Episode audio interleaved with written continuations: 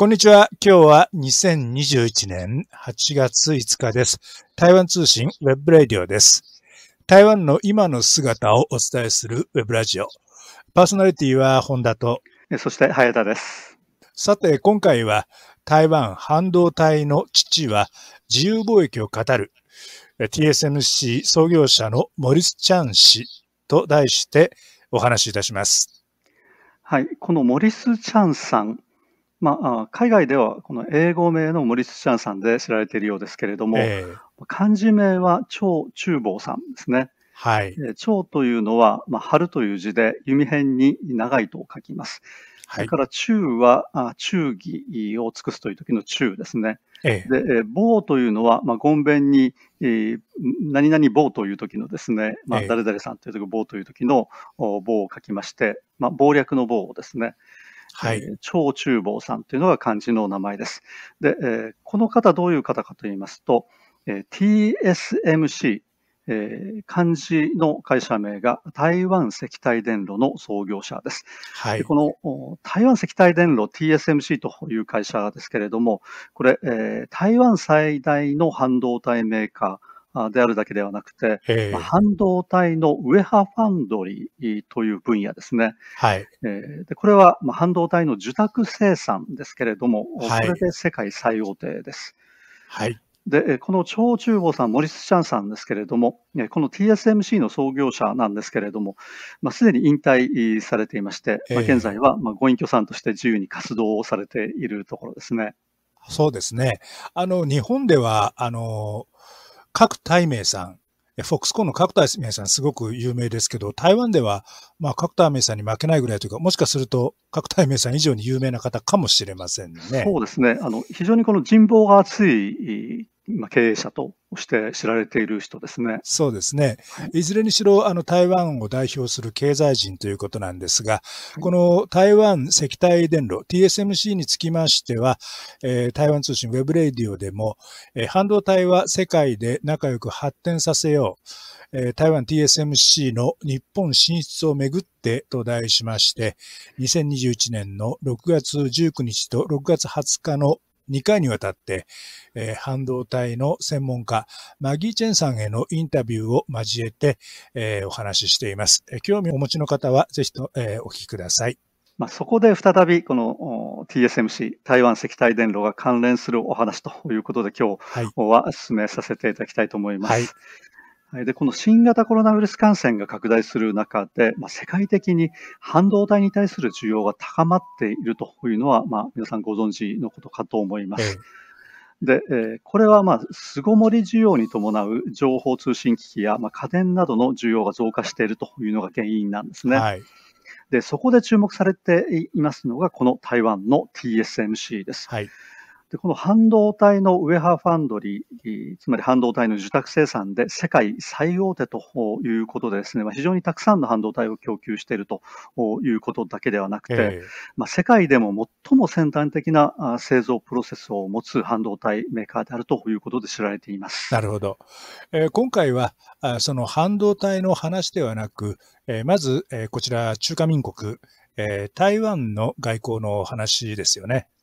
そうなんですね。えー、まずこの話からしたいと思うんですけれども、はい、これはあ APEC をめぐる動きです。はい、で、APEC というのはアジア太平洋経済協力という日本語訳がついていますけれども、えー、このアジア太平洋地域の経済協力を話し合う場として設けられた、まあ、いわゆる国際組織となります。はい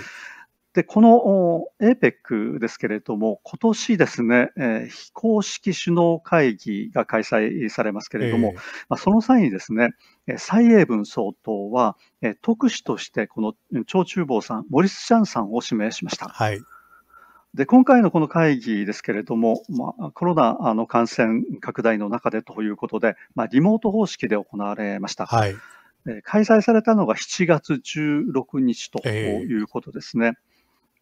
で、これはまあ非公式首脳会議ということなんですけれども、非公式とついてますけれども、えー、まあ、それぞれのメンバーとなっています国地域のトップが参加しています。はい。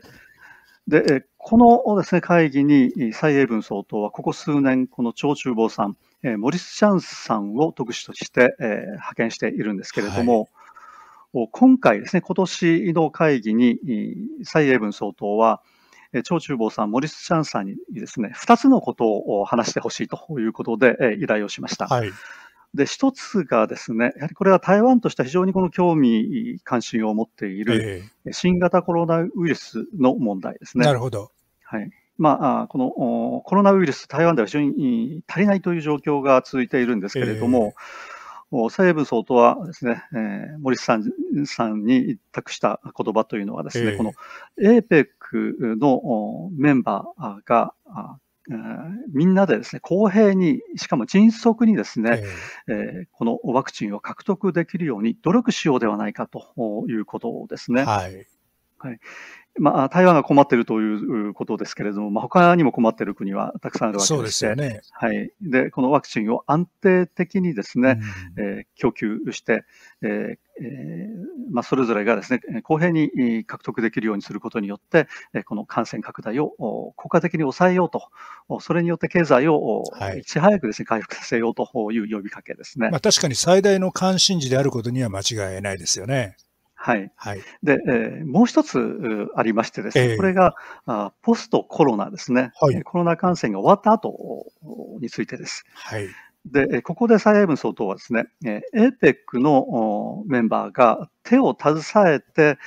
経済の、まあ、世界の経済の回復に貢献していこうではないかというふうに呼びかけているんですね。えー、はい。で、その時にですね、えー、自由貿易の精神と原則に基づいて進めていこうではないかということなんですね。はい。で、この自由貿易の精神と原則ということについてはですね、まあ、このところ、まあ、世界の様々な国、まあ、これはですね、トランプ政権時代のアメリカそうだったんですけれども、えー、自国主義ですね、えー、内向きの経済発展を求めるという動きがありましたけれども、はい、そうではなくて、まあ、みんながですね、一緒に自由貿易によって、えー、発展していこうではないかと。これをですね、APEC の場で、えー、長中坊さん、森下さんさんに訴えてほしいということを依頼しました。なるほど。はい。で、ところでですね、この APEC なんですけれども、台湾は正式のメンバーになっているんですね。はい。はい。で、えー、この首脳会議、非公式首脳会議ですけれども、まあ、非公式ではあるけれども、まあ、各国地域のトップがこれに参加するんですけれども、えー、まあ、今回もですね、アメリカではバイデン大統領参加してますね。えー、で、中国大陸からは、まあ、習近平主席が参加しています。まあ、日本からは菅首相ということでですね、はい、このそうそうたるメンバーが参加しているわけなんですけれども、えーで、この首脳会議に台湾の政治のリーダーであります総統、まあ、現在は蔡英文総統なんですけれども、ええ、この蔡英文総統参加しないんですね。はい。はい。で、えー、一旦この APEC の主催国、これはまあ毎年このメンバーで持ち回りで開催することになるんですけれども、まあ、主催国はですね、この台湾の政治のリーダーに招待状を出します。はい、しかし、台湾はですね、これ、慣習として招待は受けるんだけれども、えー、じゃあ、その台湾のリーダーであります総統は参加しないということになってるんですね。はいで、これはまあ、中国大陸がこれに参加しているということと関係があるんですけれども、はい、そのために、まあ、今回の場合もそうですけれども、蔡英文総統は特使を派遣します。で、今年の、今回の会議の特使に派遣されたのがですね、えー、この長中坊さん、モリス・シャンさんだったんですね。なるほど。で、このちなみにこの台湾の APEC での参加名称ですけれども、えー、チャイニーズ・タイペイですね。あまあ、オリンピックの時と同じなんですね。なるほど。はい。まあ、つまり一つのこの地域として参加するということにになっているのが、まあ、この APEC での台湾の参加の建前ということですね。なるほど。確かに、はい、えー、台湾、えー、中華民国の国際組織への参加は、まあ、様々な困難な問題を抱えており、えー、で、実際に参加できる国際組織は限られています。はい、えー、その中で、えー、今、隼人さんのお話にありました、アジア太平洋経済協力 APEC。これは、あの、実際に参加できる国際組織、国際会議の中では最も重要なものです。で、はい、地域組織としてですが、えー、首脳が、まあ、名目上首脳が参加できる。そして、えー、アメリカや日本、そして、えー、中国大陸、えー、のえ首脳と共に、え話し合いを行える、一度に返すことができる唯一の場であると言って差し支えないと思います。はい、でこの他にもですね、世界貿易機関、え WTO にも、えー、台湾方向、金門、馬祖、関税領域という、えー、参加名称で加わっています。えー、これも機能別の国際組織ではあるんですが、まあ、この APEC、そして WTO は実際に中華民国が、えー、参与できる国際会議、国際組織としては、まあ、規模、そしてその機能から言っても、えー、最も重要な、えー、ものだと言えると思います。はい。えー、そしてこの、えー、WHO、えー、コロナ以降、えー、いろいろとその注目を集めている世界保健機関 WHO ですが、えー、これは中国国民党の馬英九政権時代には、オブザーバーとして、えー、参加が認められていました。しかし、民進党の蔡英文政権が発足してから、えー、北京側がこれに、えー、反対するようになります。えーまあ、このように、えー、中華民国の、えー、台湾の国際組織、えー、国際機関への参与のあり方というのは、えー、時々のあの台湾海峡両岸、台湾と中国大陸の関係に左右されるというのが、えー、現状です。まあ、吉橋はともかく、まあ、これが現実としてあるわけで、えー、日本やアメリカ、あと EU などの、いわゆるその西側民主主義陣営は、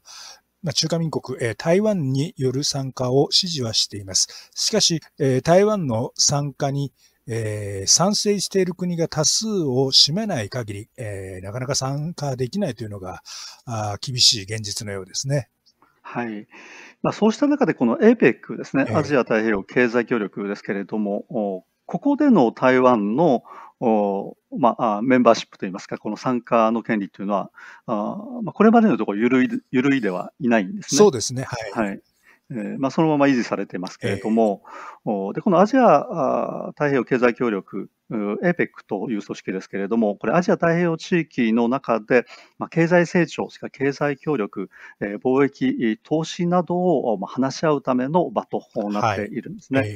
で、えー、発足したのが1989年11月ですね。はいで、この時、まあ、日本参加してますね。韓国、マレーシア、フィリピン、タイ、それからアメリカ、ニュージーランド、オーストラリア、ブルネイ、カナダ、インドネシアということでですね、えー、まあ、こうした国が、国々が参加してますけれども、はい、この時はですね、実はこの台湾も参加していません。まあ、台湾、うん、それから、ええー、中国大陸、これも参加してないんですね。なるほど。そして香港も参加してなかったんです。はい、で、えー、この3社が参加したのが1991年11月のことなんですね。あはい。はい。えー、で、えー、発足時のメンバーではなくて、後から参加したと。で、後からこの3社ですね、まあ、いわゆる両岸産地と言われているですね、はい、この中国大陸。えー、でこの APEC での参加名称は、あ中華人民共和国ですね。はい。ピープルス・リパブリック・オブ・チャイナ。はい。えー、それから香港の場合は、えー、中国、香港、香港、チャイナで参加してます。えー、で、えー、その時に同時に参加したのが、中華台北、チャイニーズ台北、えー、だったんですね。まさにオリンピックと同じですね。そうですね。えー、で、えーまあ、その後、その他の国をですね、参加しています。ベトナムであるとか、ロシア、ペルー、チリ、パプアニューギニア、メキシコといったところはですね、それ以降にまた参加をしていますけれども、はい、この台湾をはじめとして、この両岸産地がですね、えー、参加したのは1991年で、で、この時期というのは、台湾と中国大陸との関係がかなりですね、えー、まあ、良好に向かっていた時期ではないかと思うんですね。はい、そうですね。はい。この1991年は、まあ、台湾ではその動員観覧時期臨時上官というのがまあそれまであったんですけれども、え。ー、これを廃止していまして、はい、でこの動員観覧時期臨時上官というのは中国大陸を敵とみなすですね、えー、えー、ものだったんですけれども、はい、これを廃止するということでですね、えー、まあ、今後、まあ、台湾と中国大陸との関係緩和に向かっていくんじゃないかというふうに思われたんですね。はいはいまあ、実はその後もですね、えー、ちょっと違った方向に向かっていたんですけれども、えー、まあ、当時はですね、国民党の李登輝総統の時代だったんですね。そうでしたね。はい、はい今お話にあった動員観覧時期、臨時上官が廃止されたとき、まあ、これはあの、非常にあり手に言いますと、あの、両岸間の内戦状態が、まあ、終わったと台北側が宣言した時期になると思うんですが、えー、確かにその、台湾海峡両岸の関係が非常にその、えー、好転するんじゃないかという、まあ、期待があった。で、実際にまあそのような中で、例えば、あの、時々その問題になって出てくるその92年コンセンサスのような、そういうふうなやりとりもあった時期なんですけれども、はい、あの、まあ、その後の曲折があって、今、台湾海峡の両岸、なかなかあの厳しい状態になっていますよね。そして、その APEC、えー、台湾海峡の両岸、そして香港がそれぞれ加盟している APEC なんですが、今回特使として派遣される、えー、張中坊さん、モリス・チャン氏は、これまで5回その特使として派遣されているようですね。このですね、張中坊さん、モリス・チャンさんの APEC への派遣ですけれども、えー、これ、えー、国民党政権の時代に派遣されていないんですね。なるほど。はい。で、民進党政権になってからのことなんですけれども、はい、これ最初がですね、えー、陳水扁総統の時期ですね、初めて、まあ、台湾で戦後の政権交代を果たした陳水扁総統ですけれども、えー、この陳水扁総統が2006年に派遣しています。はい。えー、それからですね、えー、2016年に、まあ、再び民進党が政権を獲得しまして、まあ、現在の蔡英文政権が誕生しますけれども、えー、その後2018年ですね、パプアニューギニア、に派遣されています。それから2019年ですね、チリに派遣される予定だったんですけれども、えー、まあ、特使として指名はされていたんですね、えー、モリス・チャンさん、はい、えー、だけども、このチリで暴動が発生したことによりまして、この会議そのものが取り消されていますので、はい、えー、実際には行かなかったということですね。なるほど。はい、それから2020年、昨年ですけれど、マレーシアあですね。で、えこのマレーシアの場合はですね、これ2020年、昨年ですので、新型コロナウイルス感染が世界的に感染していた時期ですね。はい。えー、ということで、今年と同じこのオンライン方式が採用されています。で、はい、えー、今年2021年は、まあ、ニュージーランドが主催国だったんですけれども、えー、これもですね、新型コロナウイルスで、えー、オンライン会議になったということで、まあ、合わせて5回ですね、特使に指名されているんですけれども、えー、実際に行ったのが2回ですね。その後は取り消し及びオンラインでの会議ということになっています。はい。はい。で、えーまあ、このようにですね、まあ、長中坊さんが、まあ、民進党政権になって、えー、合わせて5回特使として派遣されているわけですけれども、はいこの APEC への特使ですね、この総統が参加しない代わりに特使を派遣される、することになるんですけれども、えーこれ、えーまあ、国民党の李登輝総統、それから民進党、陳水扁総統に代わって、で、再び国民党の馬英九総統、はい。えー、そして再び民進党の蔡英文総統ということで、えーまあ、台湾でこの政権はですね、この2つの政党、交代で担当してますけれども、えーまあ、これまでどういう人があです、ね、この OAPEC に特使として、えー、派遣されていたのかということなんですけれども、えー、まあ、その時々の人選、やはりどうしても、ね、この政治的に非常にこの強い考慮が働くというのが特徴ですね。そうですね。はい。で、一般的にですね、えー、派遣される人物は、まあ、経済閣僚か、まあ、長老級の政治家、はい、まあ、政治家としてですね、えーまあ、ちょっともうご隠居さんになって、えー、しまったような、まあ、非常にこのベテランの政治家が、えー、あ選ばれるということが多かったんですね。で、その中でちょっとお面白いといいますか注目されますのは、ノーベル化学賞の受賞者がいますね。学者さん、ね。はい、えー中央研究院の院長を務めていましたリエンテスさんという、はい、台湾のノーベル化学賞、ノーベル賞の受賞者いますけれども、えー、この人が派遣されたことがあります。陳水扁政権の時代でしたっけ？そうですね。そうですね。で、このリエンテスさんはこの陳水扁総統に対する支持を表明していたということで、まあ、非常に近い関係がありましたね。はい。えっとですね、このリエンテスさんは2002年のメキシコ、それから2003年のタイ、2004年のチリですね、に特使として派遣されています。はい、で、財界人として派遣されているのはですね、まあ、今回、長中坊さん、財界人ですけれども、この他にもう一人いまして、陳水扁総統の時代ですね、えー、2007年のオーストラリアでの会議に、シンエイさん、英語名はスタンシーさんと言いますけれども、はい、この方が派遣されています。はい、この方はどういう方かと言いますと、これ日本でも、まあ、ご存知の方多いと思いますが、台湾のパソコンのブランドで、エーサーっていうのがありますけれども、はい、このエーサーの創業者ですね。まあ、この方が派遣されたということで、まあ、財界人としては、この方、それからですね、えーまあ、先ほどの獅子英さんですね、はい、スタンシーさん、それから今回のこの長厨房さん、森さんさんということになります。はい。まあ、翻ってその国民党政権時代を見ていますと、先ほど、えー、林さんのご指摘にもありましたが、えー、経済閣僚だった、えー、小番長氏、えー、公平婚氏といったところ、あと、まあ、馬英九政権の時代になりますと、えー、副総統、えー、経験者ということで、連戦、小番長の両氏がそれぞれ、えー、特使に、まあ、指名されています。この辺は、あの、非常に面白いですね。国民党政権が、えー、指名する人物が副総統経験者、まあ、つまり、えー、かなりなりのその有力な、えー、政治関係の人間であったと。しても、北京側はそれには特に反対はしないと。えー、ただ、民進党政権の場合は、えー、どうもなかなかそうはいかなくて、どうしてもその、えー、企業人、えー、経済人を、えー、特使に指名すると、そういうふうな傾向になるようですね。そうですね、えー、まあ、これあの、中国大陸側が反対した場合ですね、えー、やはりこの主催国としても受け入れるのが難しいという事情はあるようなんですね。はいですから、まあ、中国大陸も含めてですね、みんながこの同意できる人物じゃないといけないと、こういうことになりますね。はい。はい、ただ、あの、蔡英文政権が2016年に発足してからですね、実は最初の2回は、えー、企業人、産業界の人ではなくて、えー、政界の、えー、関係者が特使として出席しています。ただ、これは民進党でも国民党でもない、新民党という政党、これは国民党から分派してきたあの政党なんですが、親しい民と書きます、新民党主席の総統氏が2回特使として APEC に出席しています。2018年からは長中坊氏、モリスチャン氏に交代しています。はい。では、この、なぜ長中坊さんが選ばれたのかということなんですけれども、えーこれはもう世界的に非常に大きな影響力を持つ台湾の起業家ということで、はい、まあ、工場がですね、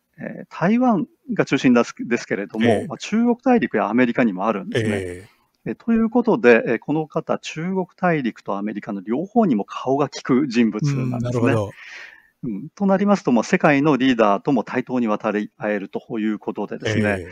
まあ、ちょっと言い方悪いかもしれませんけども、使い勝手がいい人物ということになるんじゃないかと思います。はい、で、えー、今年もですね、この長中坊さん、森さんさん、まあ、参加されたんですけれども、実はこの、現在ですね、この90歳というこの高齢なんですね。お年ですね。はい。まあ、ご隠居さんということですね。えー、まあ、いろいろと、企業活動以外の活動もされてますけれども、あの、実はこれ、えー、この方ですね、台湾出身の方ではないんですね。はい。はい。えー、中国大陸の浙江省のお生まれ、はい、えー、ですね。はい。で、えー、これはあの戦前ですけれども、え戦前の、まあ、これ、中国大陸が中華民国だった時代ですね。えー、中国大陸で生まれた方ですね。はい、で、現在の、えー、国籍は中華民国とアメリカ、この2つの国籍を持っている、ね、二重国籍なんですね。はい。はい、で、えー、出身地が登録されますけれども、えー、どこかと言いますと、浙江省のネハ、中国大陸の浙江省のネハというところですね。で、えー、なぜこの台湾と関係を持たれるようになったのか。まあ、これはあの、中華民国がですね、えー、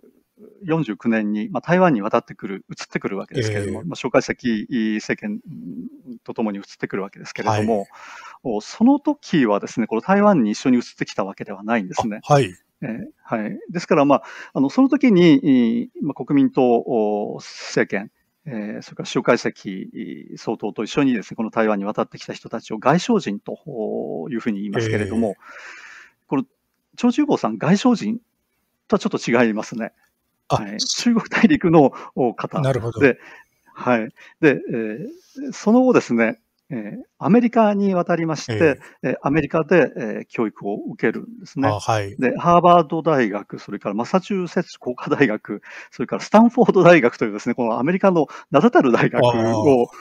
渡り歩いてですね、最後のスタンフォード大学で、えー、博士号を取ってらっしゃいますけれども、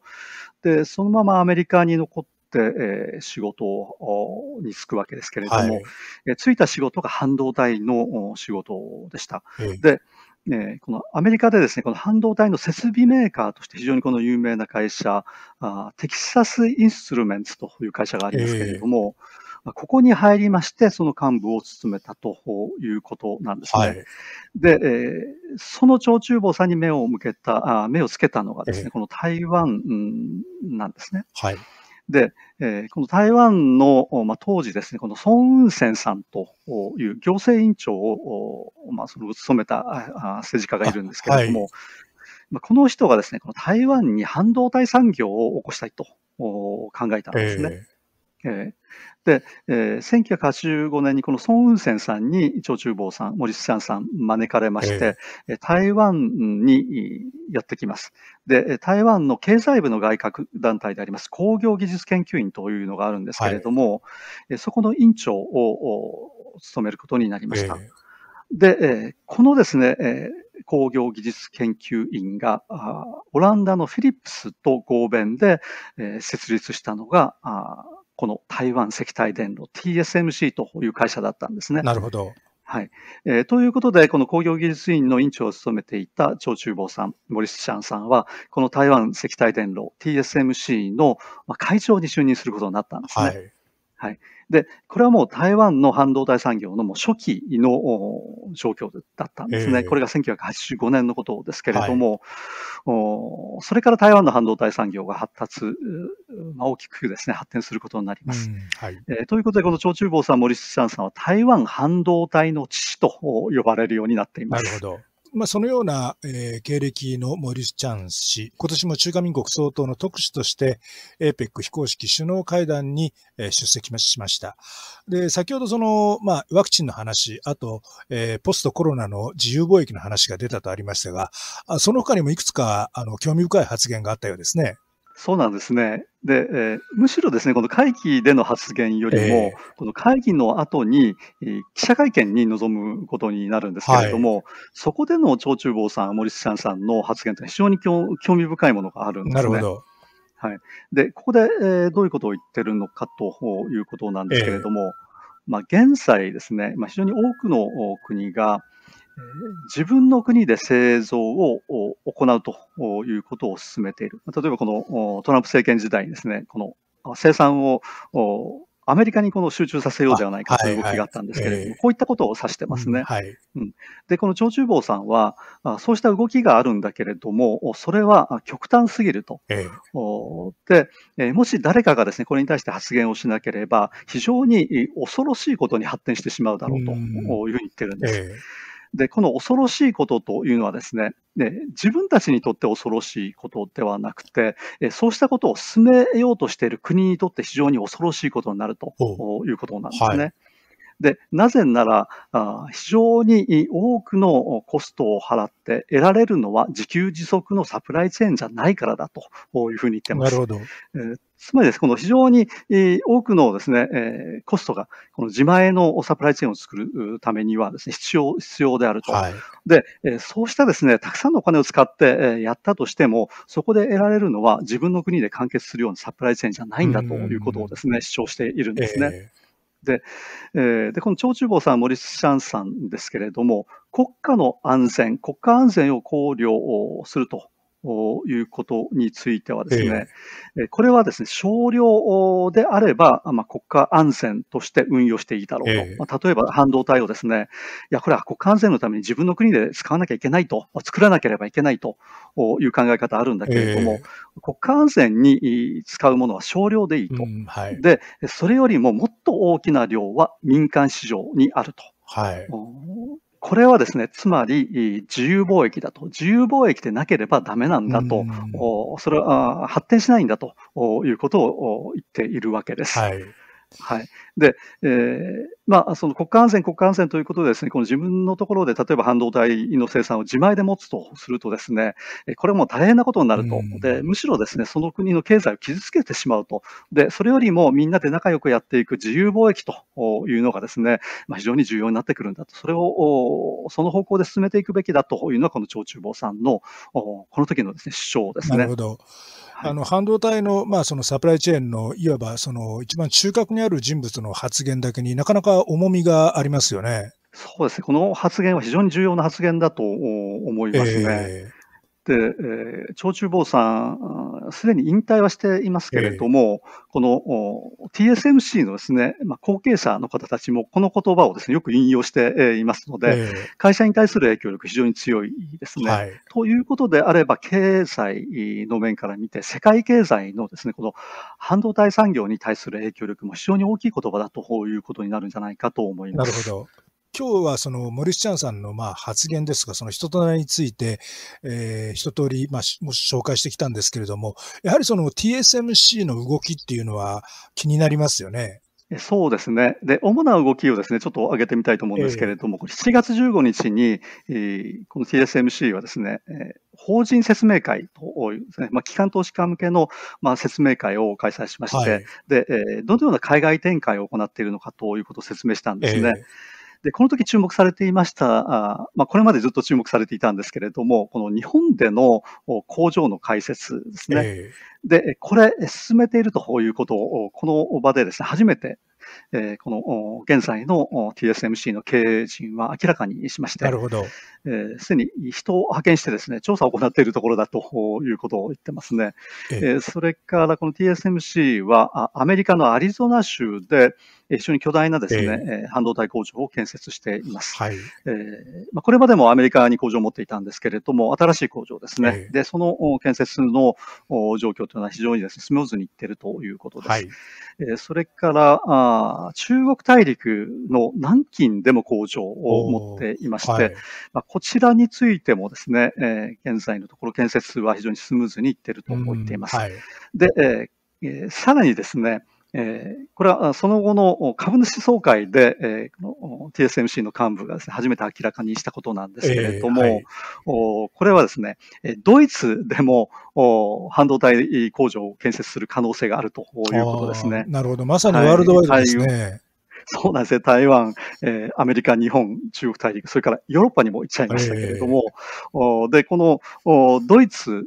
の方での計画です。これはまだちょっと明らか、具体的になっているわけではないようですけれども、はい、TSMC の方はドイツ政府から誘致されているということを明らかにしているんですね。なるほど。はい。えー、ということでですね、えーまあ、このように非常にこの広い、えーまあ、世界的なレベル、グローバルレベルでこの事業を展開しているのが、この TSMC ですね、はい、そのスピードをますます加速しているようです。で、あとですね、このドイツで思い出しますのは、はい、あ現在台湾がですね、このワクチン、新型コロナウイルスワクチンが足りないということでですね、はい、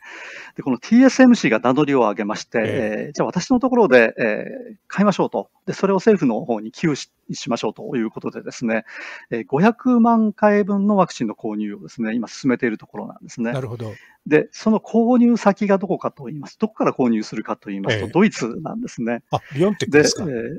はい、ビオンテックですね。で、このビオンテックのワクチンというのは、あの、アメリカのファイザーと共同開発されたワクチンで、はいえー、で、このファイザー、ビオンテックのワクチンっていうのは、台湾の場合は、あまあ、様々なこの権利関係があって、ドイツのビオンテックからということになっているようなんですね。はい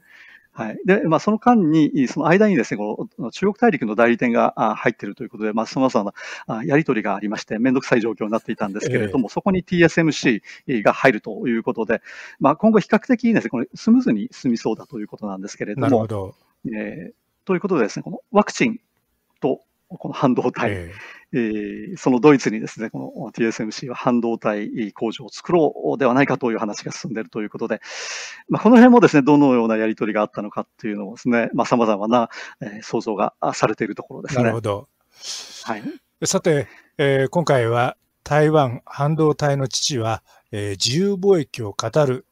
えー、TSMC 創業者モリス・チャン氏と題してお伝えしました。この番組の内容についてご意見、ご希望、ご質問などをいただければと思います。そしてチャンネル登録もよろしくお願いします。番組のパーソナリティは本田と、そして早田でした。それではさようなら。さようなら。2021年8月5日、台湾通信ウェブレイディオでした。